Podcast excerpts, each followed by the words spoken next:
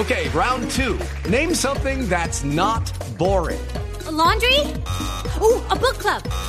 Computer solitaire, huh? Ah, oh, sorry, we were looking for Chumba Casino. That's right. ChumbaCasino.com has over 100 casino style games. Join today and play for free for your chance to redeem some serious prizes. ChumbaCasino.com. No purchase necessary. Full prohibited by law. 18 plus terms and conditions apply. See website for details.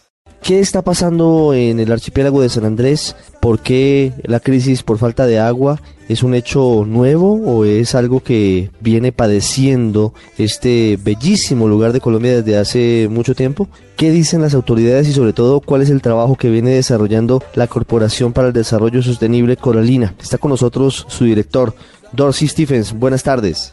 Sí, buenas tardes. Muchas gracias por la oportunidad de poderme comunicar con el resto del país.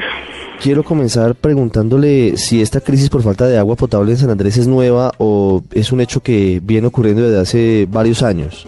Bueno, pues eh, nosotros eh, hace ya tiempo hemos tenido dificultades con la obtención de aguas eh, potable para poder eh, abastecer a la población. Más que cualquier otra cosa es que eh, como son nuestra condición de isla oceánica nos dificulta un poco pues tener diversas fuentes que puedan ayudarnos a, en esta problemática. Más o menos hace cuánto tiempo están afrontando este tipo de dificultades por falta de agua potable allí en San Andrés, señor Stephens. No, pues es una, una situación que se ha venido trabajando desde hace muchos años. El sistema acueducto pues se ha basado en la explotación de agua subterránea, que es producto de, eh, de las lluvias y eh, bueno, eso ha generado también de que pues a medida que va creciendo la población y que exista pues eh, limitaciones en, los recursos, se, se vaya presentando esta situación de, de necesidad de de abastecimiento. ¿San Andrés tiene acueducto hoy? Sí, señor, claro. Contamos con un sistema acueducto que maneja eh, en cuanto a cobertura en redes alrededor del 70% del territorio y con un operador del servicio que tiene un contrato subgeneris de operación donde pues existe una sectorización hidráulica y cada sector pues maneja unos promedios de, suministro y eso lo que, ha dificultado un poco también pues la situación ahora con pues con todos estos cambios climáticos que se han venido presentando en la última década y sobre todo en los últimos tres años pues eh, el arraigo del fenómeno del niño que pues a nosotros nos ha golpeado bastante duro. El 30% restante de los sanandresanos que no tienen acceso al agua a través de, de lo que hemos hablado del acueducto que se ha construido, ¿de qué manera se abastecen? Bueno, pues eh, aquí pues existen básicamente em, dos fuentes de, abastecimiento. Una es eh, las aguas subterráneas producto de la infiltración de la precipitación y dos, eh, eh, la extracción de agua del mar para un proceso de salinización. Pues el, primero de, de, de, las fuentes de abastecimiento es una que está muy condicionada a, a todos los cambios climáticos, a la presencia de los fenómenos de la, de la niña y del niño y, y también a, eh, está condicionado a la capacidad de almacenamiento que, con que cuenta eh, el acuífero en sus diferentes eh, sectores. Sí. En medio de todo, nosotros podríamos decir que otra de las eh, características o de las muestras del abandono que afronta San Andrés es esta falta de agua. Usted nos dice que el 70% tiene acueducto y allí prestan el servicio, pero el otro 30% ¿por qué no tiene un servicio permanente?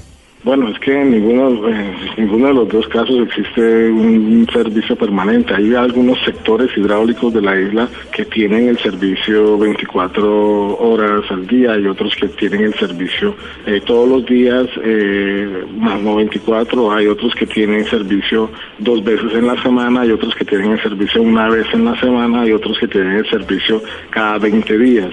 Eso es la forma como está establecido el contrato de operación. Eh, sin embargo, la gente se ha venido abasteciendo o ha suplido las necesidades a través de diversos medios. Eh, básicamente, la fuente de, abastecimiento ha sido el agua subterránea, ya sea a través de productores marginales, ya sea a través de la perforación de pozos artesianos o, eh, o en su defecto eh, de pozos comunales donde la gente pues eh, logra obtener agua en muchos de los casos eh, no de muy buena calidad pero que le sirven para los usos generales dentro de, su vivienda. La otra fuente, pues los nativos de la isla de los Raizales teníamos una costumbre de almacenar eh, agua lluvia procedente de, la captación de los techos y como eh, práctica cultural siempre al eh, construir una vivienda o al haber una familia nueva en, el sector, lo primero que se pretendía hacer era la adecuación de un almacenamiento temporal que acá se denominan cisternas y, y, eso era como digamos, las acciones principales que se hacían cuando pues eh, se estaba generando una nueva vivienda en la isla. Eso pues ha venido modificándose un poco más con el, eh, el, crecimiento poblacional y la alta densificación en algunos sectores de la isla. Señor Stephen, muchas gracias por estos minutos aquí en el radar en Blue Radio. gracias a ustedes por la oportunidad.